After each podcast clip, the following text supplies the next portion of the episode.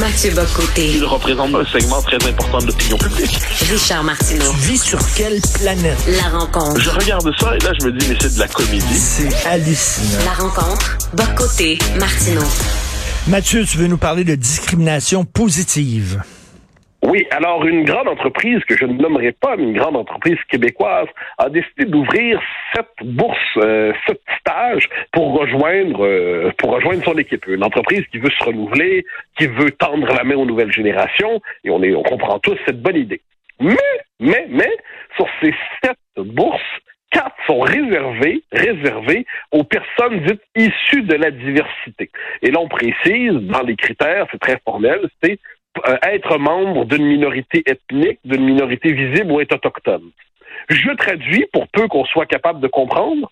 Donc, quatre des sept postes sont euh, sur quatre des sept postes, ceux qu'on appelle traditionnellement, je ne sais plus comment exactement les appeler, mais les Québécois de ou les Québécois francophones historiques, ou les Canadiens français du Québec, on ne sait plus exactement comment les nommer, ne pourront pas appliqués parce qu'ils n'ont pas la bonne couleur de peau, parce qu'ils ne sont pas dans le bon groupe ethnique, parce qu'ils ne sont pas dans le bon groupe racial. Comment comment peut-on, dans une société qui se réclame de la mm. de, la liberté individuelle, du mérite individuel, comment peut-on avoir en l'espace de quelques années normalisé des pratiques de discrimination raciale revendiquées, des pratiques de discrimination ethnique revendiquées, mais parce que c'est au nom de la diversité, on en vient à ne plus nommer cette chose toute simple qui consiste à dire que certains, parce qu'ils n'ont pas la bonne couleur de peau, ne pourront pas accéder à ces postes, ne pourront pas accéder à ces fonctions. Euh, et là, tu me diras, c'est peut-être un cas exceptionnel, mais non, en fait, si je m'intéresse à ça, c'est la norme aujourd'hui dans le monde des ressources humaines, dans l'entreprise et même dans l'univers des communications, cette idée qu'on ne célèbre plus la la diversité des talents, la diversité des parcours, la diversité des vocations, mais chaque fois à travers le signe du mérite individuel, c'est-à-dire que que vous soyez noir, blanc, mauve, jaune avec des points verts, que vous soyez asiatique, que vous soyez hispanique, que vous soyez africain, que vous soyez d'origine européenne, qu'importe, l'essentiel c'est qu'on prend les euh, les plus qualifiés, et puis si on se retrouve avec une équipe qui va être euh, ben, complètement d'origine externe, c'est comme ça, c'est-à-dire on ne préjuge pas des gens en fonction de leur, leur appartenance ethnique ou raciale, eh bien non.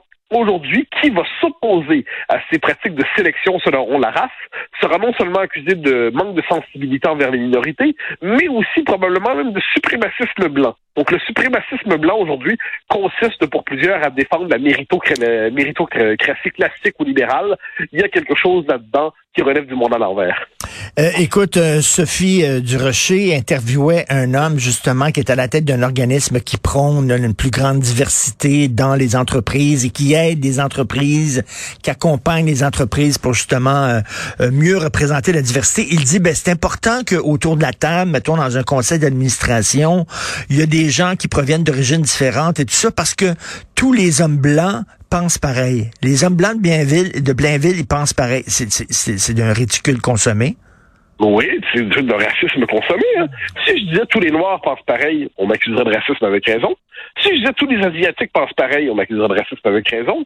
Mais depuis quand tous les Blancs pensent pareil, c'est pas du racisme? Je vais me il faut être sérieux, là. C'est-à-dire, et là, on est, on est dans cette espèce de logique.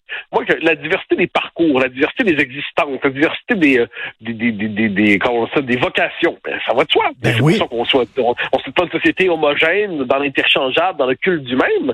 Mais là, c'est parce qu'on nous dit.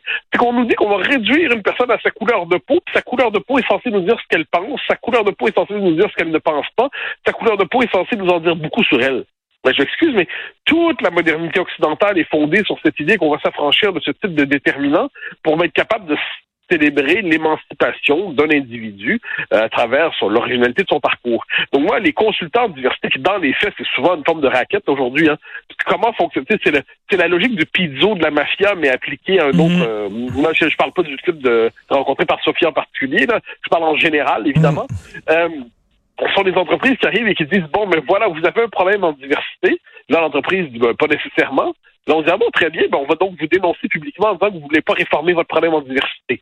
Ouais, ok, bon, on comprend le message. Donc, c'est une forme de raquette de protection symbolique sur le mode si vous n'êtes pas d'accord avec, si vous reconnaissez pas vos torts en tant qu'entreprise qui est coupable de racisme systémique et tout ça, vous pourrez le Et ça, moi, je trouve que c'est inquiétant. Ensuite, je ne doute pas que bien les gens font ça par bonne foi, parce qu'ils achètent le discours de l'époque, ils achètent le discours dominant.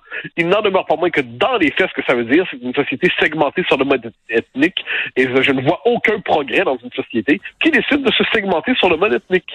Écoute, je suis peut-être paranoïaque, mais selon moi, c'est une c'est une façon qu'a trouvé la gauche pour être de plus en plus présente dans certaines entreprises.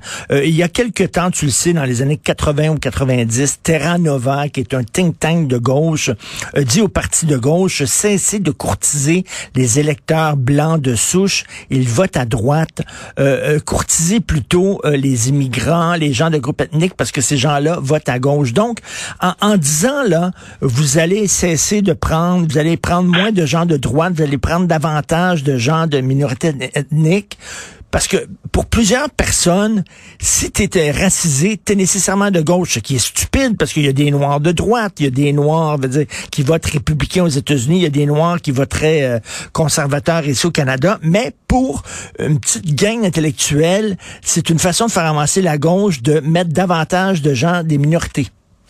Oui, dans, leur esprit, en fait, c'est la longue histoire du progressisme depuis les années 60, c'est-à-dire le sacrifice de la classe ouvrière, le sacrifice des travailleurs pour les remplacer par des, euh, des des, catégories minoritaires dans leur esprit, prétendant mieux savoir euh, ce que veulent les minorités que les minorités elles-mêmes.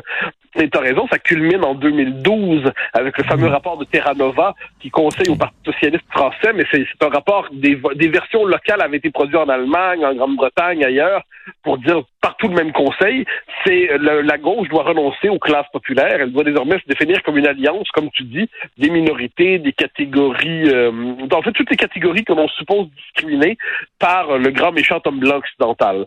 Et, euh, et à travers tout ça, ben, c'est l'abandon de la question sociale, c'est la survalorisation du référent ethnique et racial, c'est la survalorisation du vote communautaire, puis à travers ça, ben, c'est une manière de, de disqualifier les modes traditionnels de promotion sociale.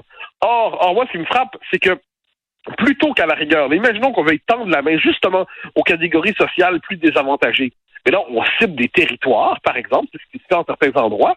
Puis encore une fois, il y aurait matière à discuter, mais on peut stimuler des gens soit en fonction de leur, revenus, soit en fonction de certains territoires que l'on sait structurellement désavantagés dans la ville, d'une manière ou de l'autre. On peut penser à ça.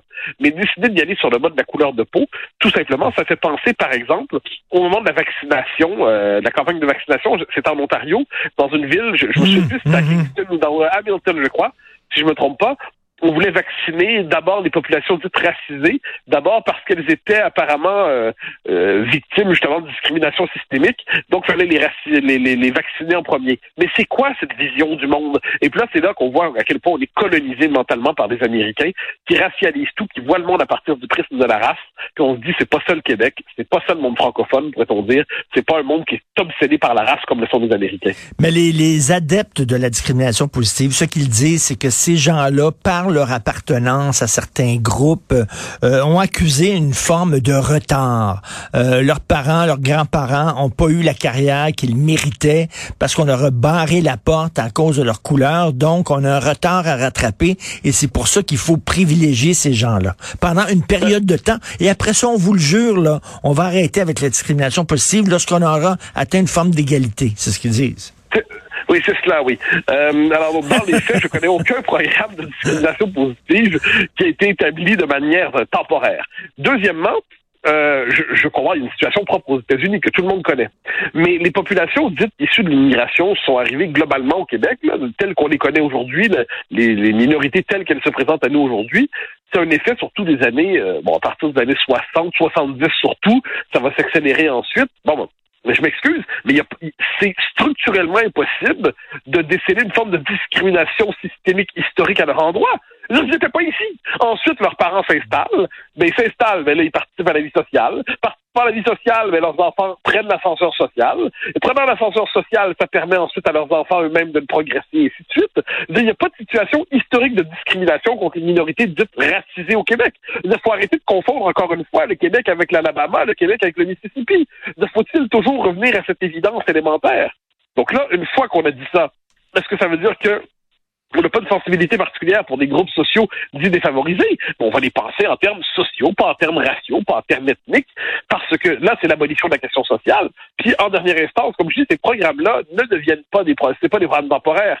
Que ça fait? Ça crée une forme de bureaucratie permanente de la diversité qui fait une société hyper compartimentée selon la couleur de la peau. Puis en dernière instance, ce n'est plus une société, c'est une série de lobbies qui se combattent entre eux. Et là, euh, bon, l'entreprise, là, avec euh, ces stages, là, euh, bon, on s'en tient seulement aux minorités ethniques, mais écoute, ça va plus loin que ça. Il y a des entreprises, ben c'est en fait c'est Radio-Canada là qui dit on va tenir compte maintenant de l'orientation sexuelle des gens lorsque va venir le temps d'embaucher des gens ou de donner des, des promotions. Donc là, tu es, dans une situation où le patron, le patron va te demander avec qui tu couches. Ça se C'est surtout que là, on a chassé l'état de la chambre à coucher, et là, c'est pour permettre au DRH, au directeur de ressources humaines, d'y entrer. Il dit, bon, avec qui, dans quelle position? Euh, bon, vous avez couché, madame, vous avez couché une fois avec une de vos amies, mais c'est arrivé une seule fois. Est-ce qu'on peut vous classer néanmoins dans la minorité sexuelle? Bon, deux fois, je, oui, peut-être que si. C'est quoi cette affaire-là? De quel droit l'État se mêle-t-il de nos pratiques sexuelles? Ben de quel droit l'État se mêle-t-il de ce qu'on fait dans notre chambre à coucher? Le père Trudeau a dit, cette formule qui n'était pas mauvaise, l'État n'a rien à faire dans la chambre à coucher, mais maintenant, on ne va pas le rééviter. C'est quoi cette affaire-là? Or, aujourd'hui, encore une fois, au nom du culte de la sacro-sainte diversité, eh bien, on va nous dire que l'État doit désormais savoir exactement ce qu'on fait, dans quelle position, à quel moment et dans quel rythme, et à quel moment dans notre vie, pour savoir si on a droit à certains programmes de bourse, certaines aides ou non. Mais c'est du délire, c'est du délire pur. C'est du délire pur. Et en terminant, écoute, je veux t'entendre. Euh, il y a un sondage Main Street sur les intentions de vote au Québec qui vient d'être dévoilé. Alors, la CAQ en première position avec 36% et en deuxième position, le Parti conservateur du Québec avec 24% des intentions de vote ça me semble beaucoup. C'est-à-dire, moi, je, crois à la du Parti conservateur d'Éric Duhem. Dans certains, euh, c'est un parti qui a trouvé son créneau avec la pandémie, puis qui capte une sensibilité populaire qui n'avait pas de traduction politique. 24% je pense que je vais attendre quelques sondages avant de, de, de, tirer comme conclusion que le Parti conservateur est désormais le deuxième parti au Québec. Oui, c'est ça. Ça me semble extrêmement fort parce que le sondage léger, euh, le dernier sondage léger disait le Parti conservateur, là, il est en quatrième position. Et là, il serait en deuxième à 24% Léger disait à 14 Ça me semble un peu fort de café. Ouais, pouce mais pouce égal, comme qui dirait. On verra au fil du temps, mais pour l'instant, moi, je considère, appelons ça quelques réserves. Tout à fait. Merci, Mathieu. À demain. Bonne journée. Bye.